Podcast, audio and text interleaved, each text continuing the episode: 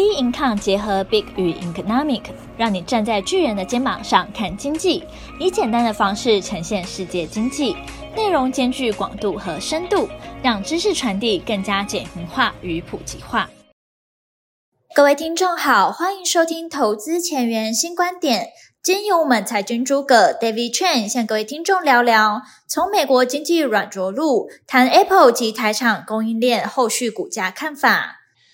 来看一下美股哈，美股四个交易日，从周一呃上涨，周二也是一个，它虽然是跌哈，但是它也是一个红 K，但有很长的上影线。周三呢下跌哦，但跌的不多哦，是个黑 K。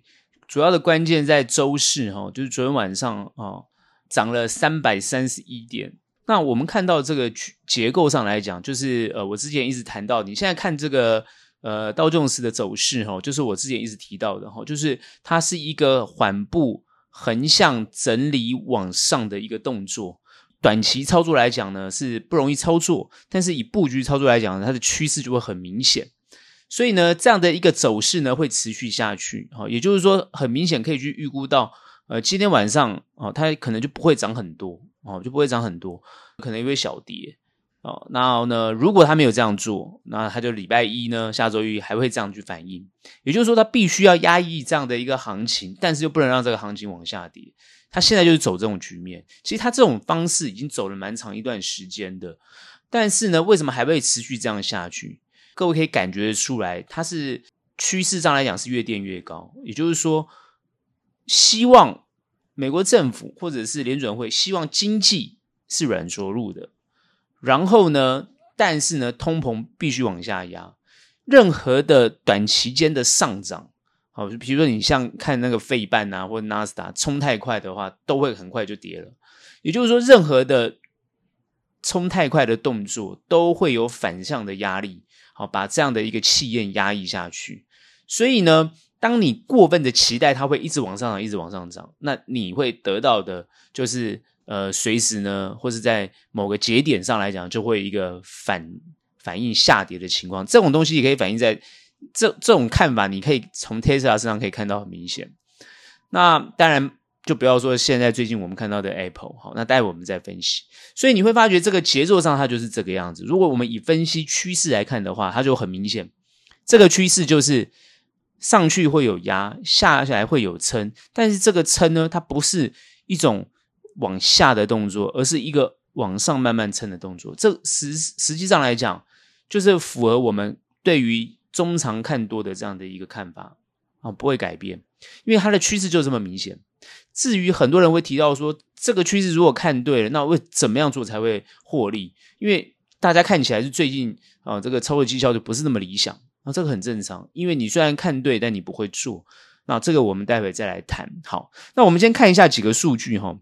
这个美元指数呢，本周呢，好、哦，这个是跌后回升啊，目前是一零四点八二七啊，这个数据我觉得没什么太大的这个好分析的哈、哦，就是大概一个持平的状态。然后呢，美国这个十年期公债殖利率呢，本周是走平，目前是四点二七五，还是维持在高档。这就是告诉你，我不想让这个行情涨哦，你们要这些风险资金资产，你们要给我特别注意哦，不要给我太嗨。就这么简单，所以呢，你你这边想要去炒作它，它就马上在这个地方压制你，哦，就是这么简单。你看这个公债殖利率就知道了，哦，就是这个地方会把资金大部分资金吸引过去，哈、哦。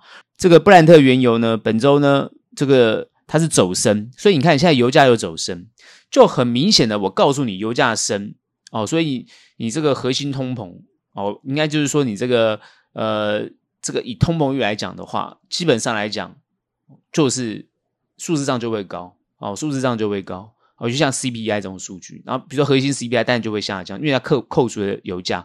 但是在这个地方油价上涨，除了大家很讨厌 OPEC 这样的一个 OPEC Plus 这样子的一个减产的这个状态之外，那油价的上涨就很摆明就是要告诉你物价就是还在高的位阶，所以目前看起来物价高位阶的情况是不会改变的，也不会改善哦。那这个就会影响到这个目前啊、这个。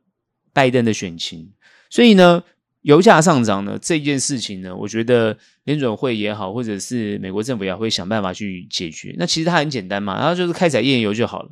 但是问题是，这个油价上涨，它就是一个警讯，它是警告市场必须要很在意一件事情，在意就是通膨问题没有解决，所以我在这个地方哦不会做一个什么动作哦，不会做一个降息的动作。哦，我不会做降息，但是升息这件事情，然后要看一些其他经济数据状况。啊，目前看起来九月份是不会做升息的动作，但会不会延到十一月份？这个现在就是大家在讨论的地方。好，然后呢，我们再看比特币，比特币本周是跌破了这个两万六之后呢，后来现在是马上弹升，它是现在目前是二六六二一，二六六二一代表什么意思？我现在守住两万六，但是不会让这个数字太高，所以呢，风险性资产继续被打压哦。然后呢，我们现在看 Tesla。Tesla 本周是小幅稳步的走升，所以现在目前 Tesla 算是以美国股市来讲的话，以科技类股来来讲的话，它算是领头羊了。哦，大家会觉得说是这个辉达，没有辉达现在修正很多哦，像辉达其他的这些晶片公司，哦，AMD 啊，就是这些公司，通通都是被股价都是跌的。哦，所以你看到现在最近表现比较好的，通常大家看到就是 Tesla。好，目前是二七六点零四。好，那所以。Tesla 的这样的一个小幅上升的动作，也代表说科技类股其实哦，并没有并没有死这个死心，科技类股其实还是伺机而动的哈、然后呢，我们再看 Apple，Apple 本周呢，呃，这个碰到一八零后呢，这开始下跌啊，目前是一七五点七四。好，那 Apple 这件事情呢，我们待会来好好分析哦，因为现在大部分的啊、哦，我看一些。讯息啊，包含华尔街的一些报告啊，包含一些呃这个媒体的一些一些看法啊，包含他这个呃十三号他的这个新机发表会之后哦，所以一片市场呢都可能不大看好，因为刚好时间点呢又碰到华为这个 Mate 90就是 Mate 九六九零这只手机哦，所以呢大家傻眼哦，也不是傻眼啊，反正就是感觉一个是一个中国的回马枪。然后呢，去影响了这个苹果的股价。但是各位要知道，历史上过去以往，只要发布会结束，基本上通通都是 Apple 都是通常都是修正的哈，这也没有什么。我待会再来分析。那台币目前是三十一点九七一，三一点九七一，其实没什么太大变动。所以呢，台股呢，它表现的也相当的稳健哈。现在看起来是这个美国八月份 PPI 就是主要的数据啊哈。然后呢，它是上升一点六趴哈。然后连两个月上升，这个 PPI 哦，所以呢，这个基本上来讲呢，是表现也也算是不错的哈、那这个 PPI 基本上来讲呢，它代表是工业上的，也就是说制造业工业上的发展是好的、正向的哈、那我们看到初领的这个失业救济金呢，它是优于预期，初领优于预期，就代表说就业市场还是持续的表现的好。然后呢，通膨呢？哦，这个目前看起来也是可控的。目前一些数据看起来是可控的，所以呢，大部分市场认为美国经济是处于一个软着陆的现象，所以它会在礼拜四那一天呢，哦，涨了三百三十一天，感觉上就是哦扭转大家对于市场上比较看空的看法。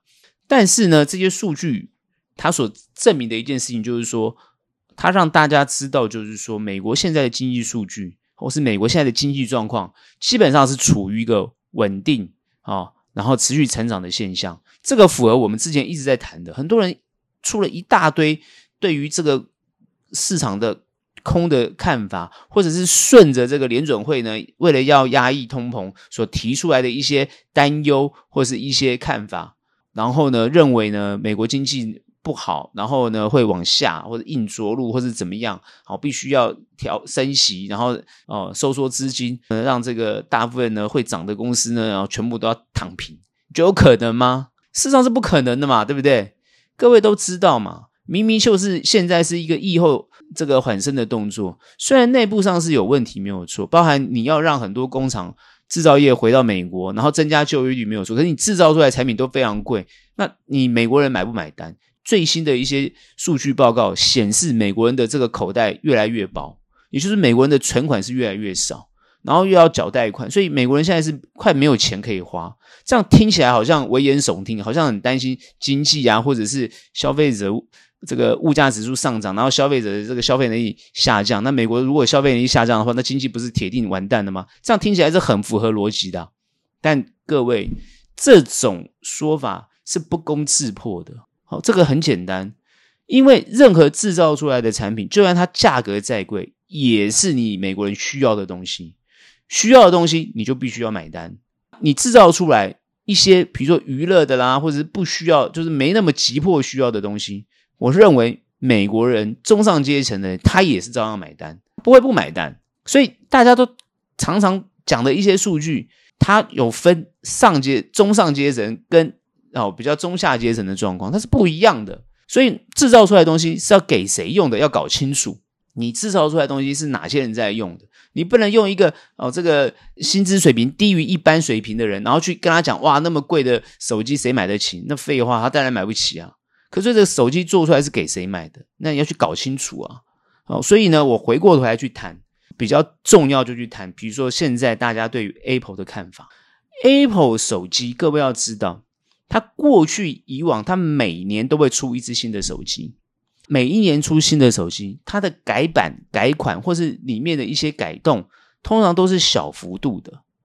各位觉得很奇怪，为什么明明可以做出一些有亮点的东西，你可以做出让大家改观的东西，怎么你老是改的就是这个颜色啦、外壳啦，对不对？小幅度的调升啊，换晶片啊，功能稍微增加啦，对不对？然后最近又谈到的，比如说镜头啊，画素增加等等等等等等。别人都走得比你快，对不对？别人都已经上卫星了，你还在什么五五 G？批评声浪非常的多。可是各位有没有去思考过一个问题？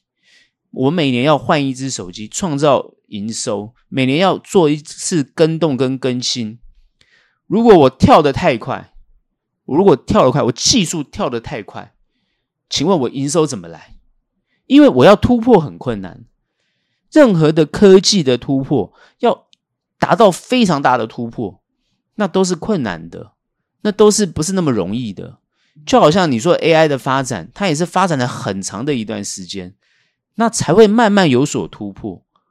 但是它的突破都是要缓慢的，这就回归到商业模式跟商业行为的概念，不是说技术没有办法大幅突破。我认为技术都可以大幅突破，而且可以跳跃式的突破。但是如果突破的太快，它的商业价值就没有了，一下就燃烧完了。所以你可以说，Apple 是一家脑筋非常聪明的商业公司，做生意的公司。它不是尖端非常尖端的高科技公司，因为它又不是国防科技。你国防科技要很非常高尖端的嘛，对不对？哦，不然你怎么样赢过敌人？但是像这种消费型的东西，它有必要这么尖端吗？各位都看过科幻片吧？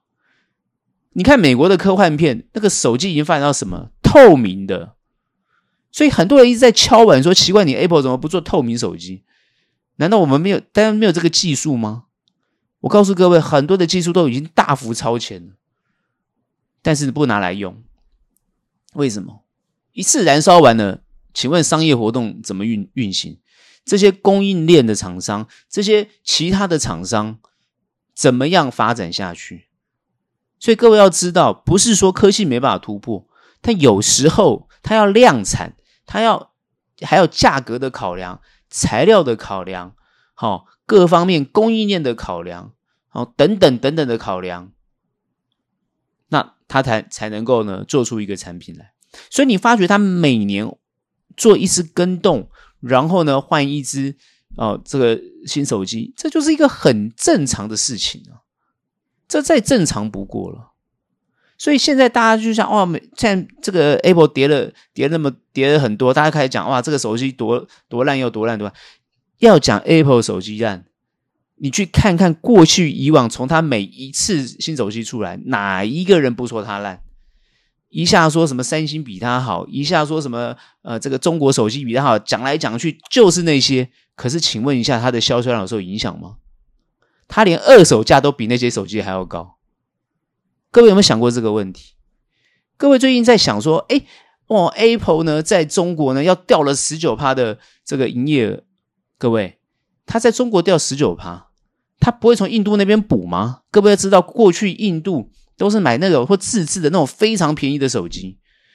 那如果印度的人收入增加了，难道他不想换 Apple 手机吗？因为 Apple 手机它就是摆在那个地方嘛，摆在什么地方？就是所有手机里面它摆在第一名的位置嘛。这是所有全球的人心目中的想法嘛？不然你告诉我，全球人心中这种想法，难道是三星手机吗？我不这么认为啊。当然，这样子可能会伤了这些三星粉。但是什么粉不重要，重要是你要看大部分人的心里面的想法。所以我说，它是一家商业公司，它不是一家什么科技多么突破跟尖端的公司。但你要知道，它做出来的东西一定，它的高阶的一定都走在最前面，甚至于离前面不会差太远。那别人当然有办有办法创新，比如说三星的折叠手机，好，比如说像最近华为出了这个所谓的卫星的手机，好，但因为它卫星还不是那么的卫星，哦，它还是会卡卡的，哦，因为它不是做这个哦这个呃低端的星链，哈，所以基本上来讲，很多人只是在夸大自己的功能，但是其实没有那么完善跟完备。所以你在用东西的时候，你就会很明显，你会回到一个用一个你觉得比较相对安全、用起来比较方便、用起来比较舒适的东西。这个就是商业公司所考量的的概念。所以很多人说新科技、新突破、新发展，我认为还有一个新的行销跟商业模式，因为 Apple 已经建立了很多人对于 Apple 心里面的一种想法，并不是说人人都一定决定。绝对一定要选 Apple，我我不这么认为，但是它占据了大部分人内心中的想法，这是事实。虽然很多很这个很早之前，哦，Android 手机当然也是大部分很多人所选择的，可是它可能不是他首要的选择，或者是他首要的选择都是价格的考量。当他有了钱之后，或者他的收入所得提高之后，他相对的就会更换。他自己心目中认为更好的手机，所以当很多人去估他说：“哇，大陆会掉十九趴，全球会掉几趴？”我看他都老神在在。哦，最近很多供应链呢，哦，股价上上下下都被影响。但我我我的观察啊，我真的因为台湾有很多 Apple 供应链，好，我真的认真去去观察。事实上来讲，股价影响都还好，有些甚至呢，跌幅都没有 Apple 本身还要大。这就是各位好好去认真思考为什么的原因，真的可以认真去看，不是说我讲的一定对，但是你可以认真去分析跟研究，你看那个想法对不对？所以很多人看衰它没有关系，他根本不怕你看衰它，因为它的品牌价值就在那个地方，你爱用不用就这么简单。品牌价值是什么？很多人讲说哇，汉堡很多种啊，对不对？可你能叫出来的，你想。想到的，那你不就是麦当劳吗？它不一定最好吃的，它不一定最好吃，但它叫品牌价值，它的品牌价值绝对比其他的汉堡还要来得高。我说的对不对？所以你看呢、不是说肯德基没有卖汉堡，诶，他也卖汉堡。可是肯德基敢跟你讲说，我是汉堡汉堡这个这个啊 这个速食店吗？不会啊，他说我是肯德基，我是卖炸鸡的。哦，这个速食店，对不对？区隔嘛。麦当劳不会跟你讲说我是卖炸鸡的这个速食店，可是麦当劳也有卖炸鸡啊。所以你要知道，就是每一个人在这个每一个企业，他在做行销的时候，他要打入这个消费者心里面一个很重要的内心深深处的，就是一种品牌的潜在印象，这非常重要。而 Apple 恰恰做到这一点。所以它今天的股价涨跌，你根本就不用担心。好，那这样讲起来，好像大家赶快去买 Apple。这样讲好了哦，你人你如果趁它跌的时候赶快去买哦，我都认同你。为什么？它未来绝对是没有问题。你去看巴菲特播客一下持有 Apple 的股票有多少，你就知道了。巴菲特怎么去想 Apple 的，对不对？巴菲特过去以往是不碰科技公司的，那他为什么去碰 Apple？因为他知道 Apple 不是一家科技公司，对不对？它是一家消费型的公司，它是一个商业模式的公司，所以大家要搞懂一点。很多人讲，贾伯斯离开 Apple 之后，走了之后，Apple 就已经少这个失去了创新魂。我承认啊，我也同意，真的我同意。但是贾伯斯后来为什么要加交给这个库克？因为库克就是商业模式，他是以让 Apple 怎么赚钱为目标。而不是让 Apple 创造一个这个史无前例哦，最最棒的一只手机，因为没有什么叫最棒的一只手机。为什么？如果他今天出了一个最棒的一只手机，他就变成耐久材，而且它的耐久的时间非常长，他不能每年换一只。那你觉得对他公司的营收影响有多大？所以今天你要去想一个伟大的公司，它的真正目标是什么？要搞清楚、搞懂，你再来做分析，再来做批评，我都同意。好，所以我今天这样讲，就是必须从商业的角度去思考，今天这家公司它的股票到底会不会涨？我这样分析完，你们就懂为什么 Tesla 或或者是 Apple，我们一直要持续的观察跟紧盯着，因为他们就是带动的全球的科技类往上上升的原因。我最近随便翻一下，我看马斯克的书，他说他直接讲，我 Tesla。就是移动的行动电话，这样懂吗？行动电话每个人手机都都有嘛，对不对？那汽车、电动车如果变成你的行动手机，这样理解吗？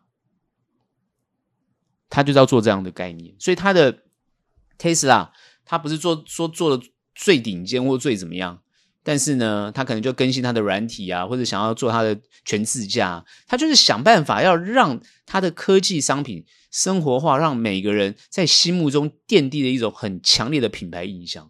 好，所以我最近对那个品牌印象有强烈深刻的、深刻的这种这种感觉。哦，不管在消费啊，买任何东西，因为品牌印象，尤其品牌价值，它可以让你的商品价格变高、调高。因为它的价值，可能大家对那个品牌的印象非常好，所以它的它的价格就可以调高，因为它那个价值就会伴随而来。所以这就是非常重要的。哦，比如说你在任何地方，你拿着一个手机，或你拿着一个穿带一个什么包包，你做了一个什么样的东西，人家看的就是哎，你的品牌价值，就是你看你身上的行头，对吧？大家听得懂吗？就是你的行头嘛。啊，所以你今天在出门，你带了一个华为手机，哦，我想说，除了中国以外，那你别人什么想法？是不是很简单嘛？这还要讨论吗？这就是品牌价值，你要从这个角度切入去看，然后再去关心它的股价跟它的营收。获利的评估，这样才够精准。所以，因为最近我们看到很多的报告，就是有人说好，有人说坏，好坏参半，讲了一大堆。我觉得那都不重要，重要的是你要观察他们事后所呈现出来的营收获利的情况。当然，因为大家都要去预估嘛，所以很敢讲在前面。哦，讲在前面就赢了。哦，比如说现在都不看好，对不对？Apple，哦，所以股价跌嘛，很正常啊。所以你你你就是看到现在而已啊。你看得到后面吗？你你就看不到后面啊！你看不到后面，你出来跟人家分析什么东西啊？不客气的说，就是这样子啊！你作为一个投资界的分析分析人员，或者是别人要听你的建议，你都看不到后面去，那你在分析什么东西？我们大概看远一点哦，所以看远一点，就是从这个呃商业模式跟商业价值来去谈探讨它，用科技来去运用它的这个模式。所以你去想。它有没有更新？当然有啊。它有没有新创？有。哎，三纳米的晶片，各位要知道，三纳米的台积电晶片，它的它的效率、它的速度，它不会让手机发烫，这个都影响很大的。晶片为什么要不断的往上提升，更快速，更不会产生热？这种就是他们追求的目标嘛。所以为什么有人说，哦，这个三纳米的晶片，这个非常重要？很多人要换机就是这样子，他不为什么，我才不管你什么外壳长什么样，我看不不是其他我不管，我就是要你那个速度的晶片，就这么简单嘛，不然干嘛换？你看，尤其是追追逐这个速度的，好像 GPU，对不对？那最近还分析说，哎，你 Apple 少了这个呃边缘运算的 AI，嘿，我这不晓得这个分析什么？Apple 在乎这个吗？那你华为今天有一个边缘运算的 AI 又如何？对不对？你现在被限制住，你很多软体不能用。是不是？你只能用自己开发的软体，差很多啊！硬体再强也要搭配软体，所以你会发觉 Apple 它是软硬体搭配运作，但它不是最最最尖端的。我认为我也同意，华为那支手机有可能是最尖端的，但它最终还是绕不过科技的制裁。它只是类五 G，而不是全五 G。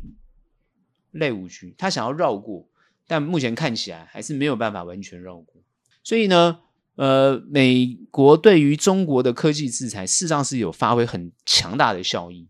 而中国现在也反制哦，它现在限制公务人员上班时间呢，哦，就不得用 Apple 的手机或是外国的手机。那这个东西呢的限制反制，他有说全面不准使用吗？他是说上班不能用，他也没有说下班不能用，所以你就会看到很有可能在中国市场里面，上班一只手机，下班一只手机，就是这么简单。因为人的心中当中会有品牌价值，你再怎么爱国没有问题，没有问题。哎呀，谁不是手机两三只啊？对不对？我拿了一只很爱国啊，另外一只我要炫耀一下，为什么不行？你能够你能够阻止我炫耀吗？这都很正常啊，所以。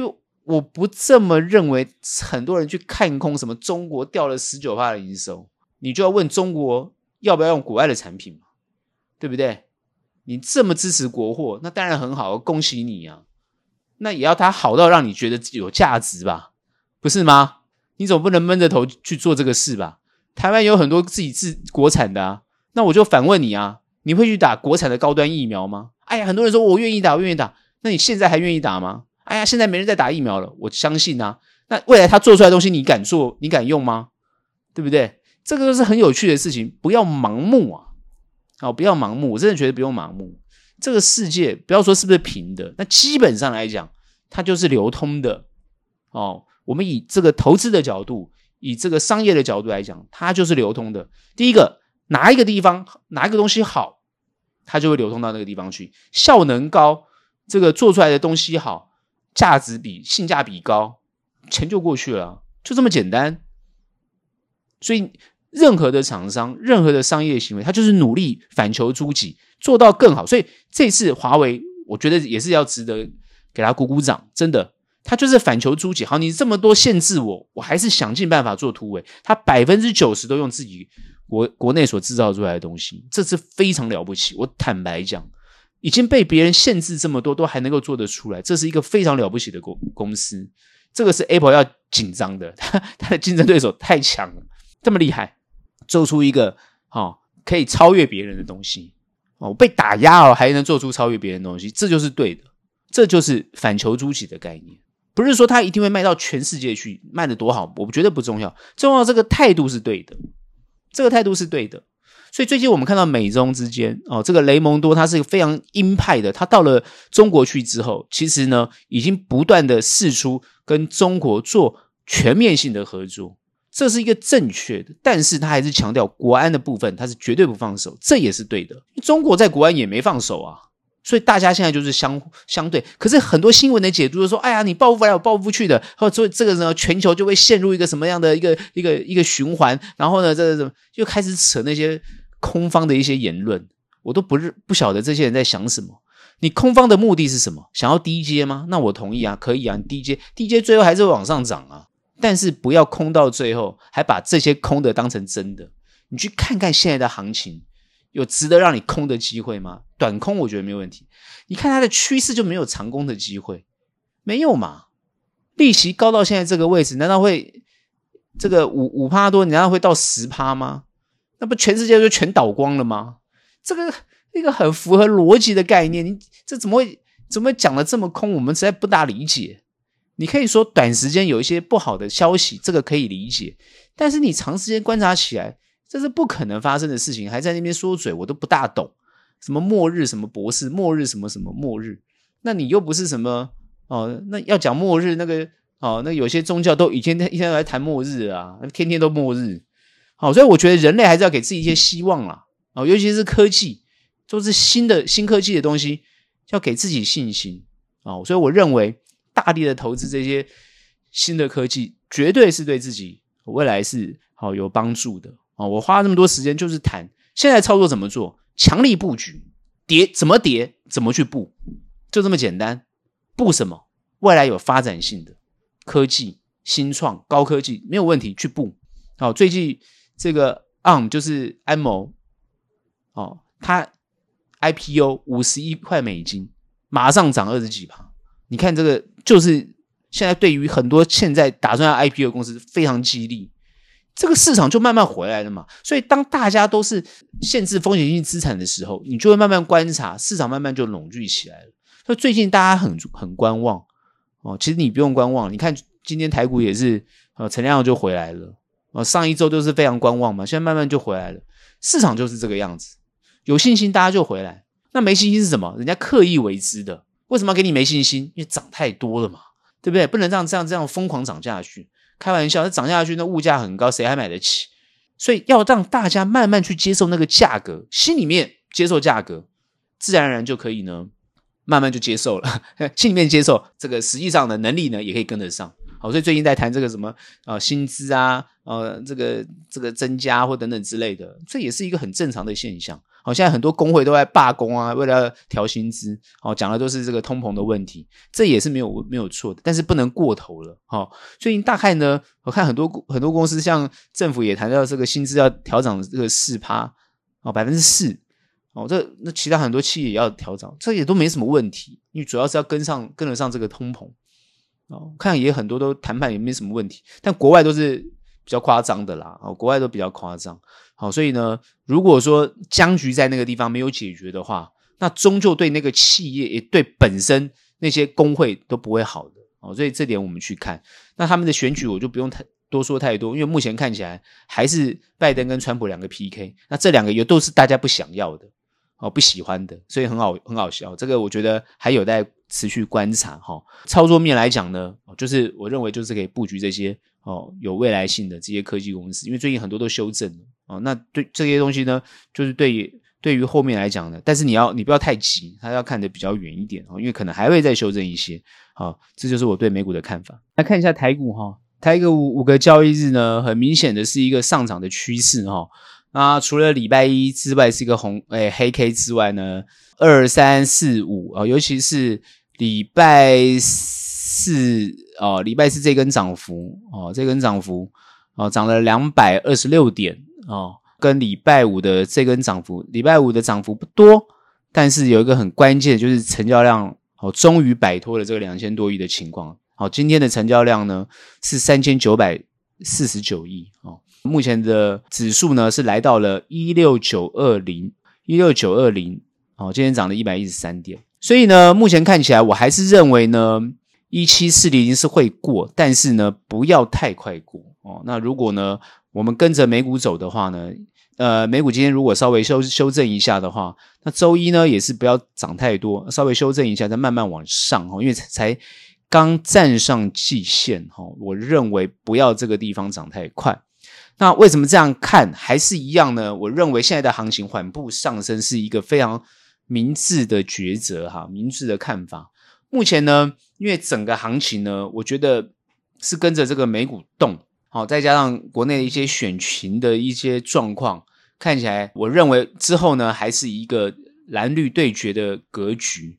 既然是走到蓝绿对决的格局，还目前看起来，对于呃执政党来讲，还是呃比较有利的，还是比较有利，因为蓝还是就算和也没有办法。合得很完整，呃，这个是大家觉得目前因为前面厮杀的太严重啊，就算合看起来都不是那么容易的哈，不是那么简单，所以选票呢还是没有办法很明确的集中。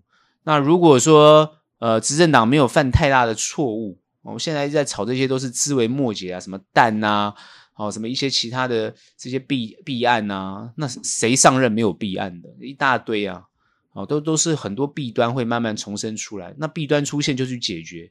就好像哦，这个基态的这个这个问题一样，哦，不是说出现问题，不是谁上任的问题，不是哪一任的问题。然后现在大家还是追究说哦前任啊什么。其实你要去想这些东西，我认为是管理上的问题，就是企业本身管理上的问题。那企业本身管理上的问题呢，当然该怎么办就怎么办，你该赔付、该处理就要去解决。你扯不上政府机关，但你要扯上政府机关，认他认为他贪污腐败啊等等之类的，那你要找到相对的证据，才能去就责。那你这个就责就要去想谁在任，你去就责谁。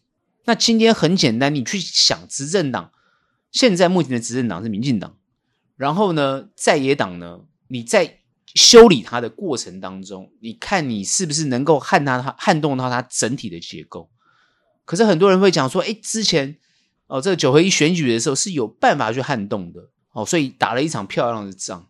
但各位别忘记了，那是地方性的选举，它跟全国性的选举绝对不同。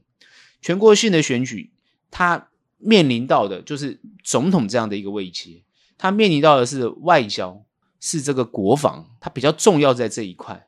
台湾本身来讲，那在外交上当然就是比较难拓展，压抑比较大。好，所以呢，它必须要仰赖啊，比如说美中。之间的关系，还有美中日之间的关系，就是你今天这个跟这个大的这个经济体你之间的关系，你怎么去哦提出更有效的或更好的方法，更让让民一般民众接受，然后得到安居乐业、和平安定的想法，就这么简单。它的最大公约数在这个地方，那你必须提出你的看法，看多数民众是怎么样去决定的。过去以往。我们看到，就是在总统大选的过程当中，得利的一方很有可能就是呢，来自于中方比较强大的压力，对于台对台比较强大的压力，所以呢，获胜的一方呢，他就会得利。那比较跟中国走得比较近，或是认为想要比较和平的一方呢，所以当中国比较强硬的时候，他就比较弱势，票源就会流失。所以这一点就是要看精准、看懂，怎么去拆解，怎么提出看法。怎么提出对策，然后获得最大多数人的认同的票源就会来。很多人会谈到什么民生经济啊，什么打贪啊，什么。你从这个四年前去看，谈这个什么庶民经济的，你看他拿多少票？我真的认为跟外交国防差多了。好，我想对不对？各位去认真想。这边我们不多说，我就就谈现在政治对于这个行情来讲，我认为执政党是会全面全面做多的。那在野党当然也不希望这个行情这个坠落下去，所以这个行情就会持续往上。只要国际盘很稳定的，台股呢也会在这个地方相对稳定。那我另外要谈就是延伸刚刚我所谈到的这个科技类股，尤其是 Apple 这样的一个状态，因为台湾有非常多的这个 Apple 的供应链，好，甚至连台积电哦都牵涉其中。那这样近期当然修正哦，就是震荡，然后有修正。那在这个修正的过程当中，很多人当然就是很忐忑，就认为说是不是哦，Apple 的这个手机 i 十五卖得不好的情况之下，那台股会不会这些相对的公司有很大的影响？那就好像最近这最近辉达哦股价修正，所以台湾的这个 Apple 啊、这个 AI 的相关的公司也都做了一些修正，然后呢，大家都会对于这个不管是 Apple 的供应链，或者是 AI 伺服器的供应链等等之类的，哦，大家就开始做了一些讨论，甚至于基本上可以看到，行情就在这个地方比较焦灼跟观望。那我们可以很明显的感觉得出来，就是说这些焦灼跟观望，哦，就是前阵子因为它涨过多过热，它因为被压抑，所以呢，现在就是往下修正。其实大家会想说，他未来有没有希望？未来还要不要能不能在这个地方买卖等等之类的，提出这样这样的一个问题？各位去想嘛，这些东西都是有未来性的，尤其是像 AI 的发展，好，比如说像苹果这样的一个商业模式的一种运行，那台湾基本上是做搭配的。那你今天很多单子都已经先，他都已经下了，你都已经做了，你今天业业绩坦白讲，就是后面慢慢去收的概念。所以它就会很明显的反映在财报上，所以它每年就出了一只新机。我们 AI 先不谈啊，因为 AI 谈太多，我们就不谈，我们就谈 Apple。它每年出一个新机，每年都靠 iPhone 创造大部分的营收。我想 Apple 这家公司，它是靠 iPhone 创造大部分的营收。各位有没有去想过一个问题？对台厂有多少的好处？虽然很多人说台厂常常就是得不到好，得不到好的。利润哈，我们利润不高哈，不像这个韩国啊，或者是日本，他们都是得到利润比较好。但各位要想想到，我们做做周边的，也会支撑它的一个营业额，也支撑了它不少的营业额。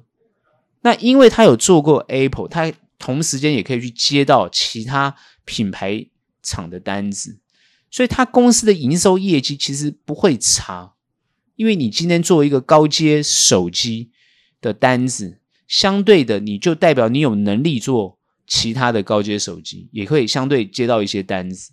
我们要看的就是你的营收获利，跟你这家公司是不是受到国际厂的认同，做出比较高端的啊科技的商品。你要往这个角度去看，就好像台积电一样，哦，台积电已经可以成为它是晶圆代工嘛，所有的晶片要量产，然后呢，想要良率体良率比较好，而且呢，哦，在这个晶片代工的过程当中呢，哦，又能够得到更好的这个效率的晶片，当然就会选择台积电，这是一个很自然的现象。你三星要赢过台积电。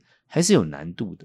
那今天台积电在各个地方设厂，大家都觉得啊、想说哦，什么延宕啊等等之类的都不看好，看不看好不重要，重要是你晶片有没有市场的需求。我相信绝对有需求的。辉达的 AI 啊、GPU，它需要台积电，就算他去别的那个地方下单，他最终还是会跟台积电下单。那你像 Apple，它会跟台积电下单。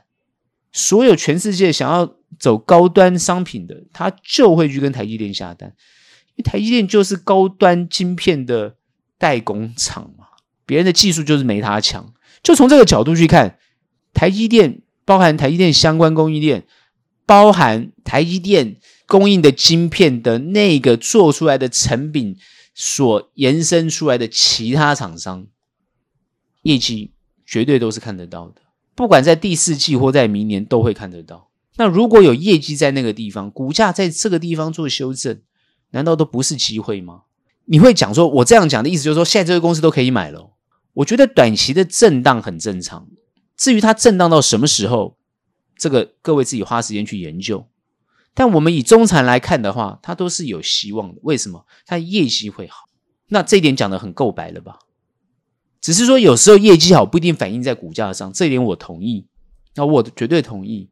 所以，如果是这样子来讲的话，如果以业绩好不会反映在股价上，那你今天以趋势来看，股价终究会给它，你业绩好，终究会给他一个公道嘛，给股价一个公道，是不是？你本一比低到一种程度之后，难道不会上涨吗？哦，所以你看最近很多人在谈这个广达。我不是说广达你要买，我不是这个意思哈。这我是难，我是举个例子。因为这家公司做代工，对不对？做了这么久，那它的伺服器 AI 伺服器的这种这种设计或规划，它也是花长很长的相当相当长一段时间在做开发，也投资的相当的多。那后来现在 GPU 爆发，哎，它就是水涨船高。也就是说，今天它股价。过去以往可能应该这样讲，被低估了很多，所以他现在最近这这个在涨，也是还他一个公道啊。那涨多了，现在修正也是一样很正常。所以我的意思就是说，有些公司它长时间在某个地方努力耕耘，终究会开花结果。主要就是企业家他的眼光对不对？有没有这种前瞻的眼光？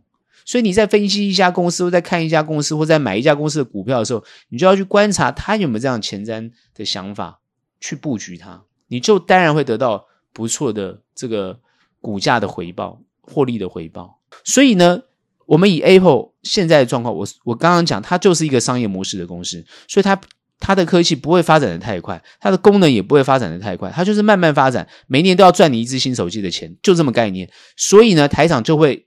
因为这这样的关系，它就会持续而不断的有营收，持续不断的可以成长。就算是 Apple 不跟他下单，他也有他也练就一身相对的技术，可以去接到其他厂牌手机的单子。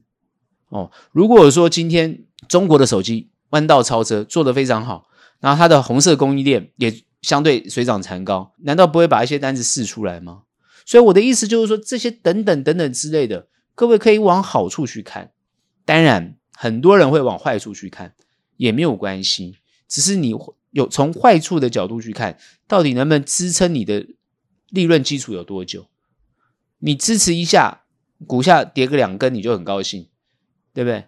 难道你就是报个股价两根下跌的哦，做空两根你就算了吗？那你还是做短啊。如果以趋势来看的话，有些公司基本上它就是一个缓步向向上的动作，它还是有非常大的成长空间。那当然就是很值得各位去做哦，比较关键性的布局哦。所以呢，选举呢，我刚刚已经讲过，就不多说。所以回到科技类股，台湾是科技岛，我还是认为台厂是有相当大的机会得到这个业绩成长的这样的一个果实。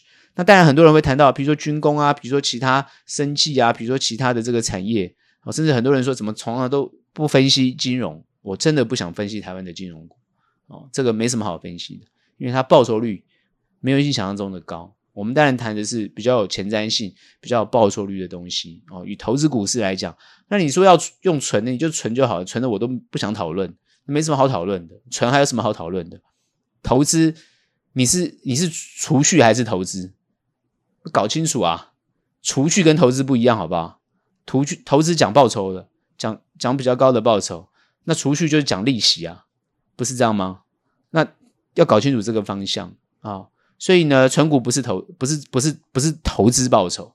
好、他要看那个利率回报的情况啊、所以这个不一样。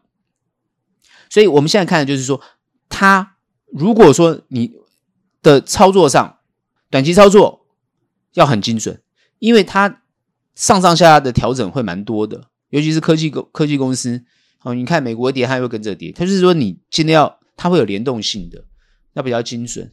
但以趋势上来看，哦，好的公司去做布局它，你会得到好的报酬率。其实一定要用布局的观念，但只是说有些人不会用不不想用布局，因为钱资金不多，他没有办法用布局的观念。那你就要够精准，你就要够精准哦。所以呢，我这边不谈个股，只跟你谈到你操作的策略要搞清楚，你现在资金部位的大小，跟你放这个眼光放现在还是放比较远一点。那我我现在必须告诉大家，就是说放远一点来看，台湾的科技类股还是有非常大的成长空间，因为它跟世界的科技是一起成长，尤其是消费性的东西。各位要知道，消费性的东西它是一种商业模式的概念，商业模式的概念它就有品牌价值的概念。我前面都已经分析过了，所以你要记得，每一个人的心中，当他有多余的钱出来的时候，他就会往他心目中喜欢的品牌去移动。那这个时候。那些东西就会营收增加，好，这一点呢，就是要大让大家知道，哦，选择你去看到现在，还是选择看到未来。如果你只看到现在，哦，常常会看不懂；你看到未来，你大半就会看得懂。哦，这就是我对台股的看法。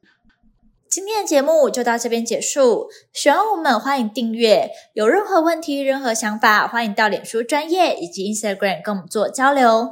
那我们下期节目见，拜拜。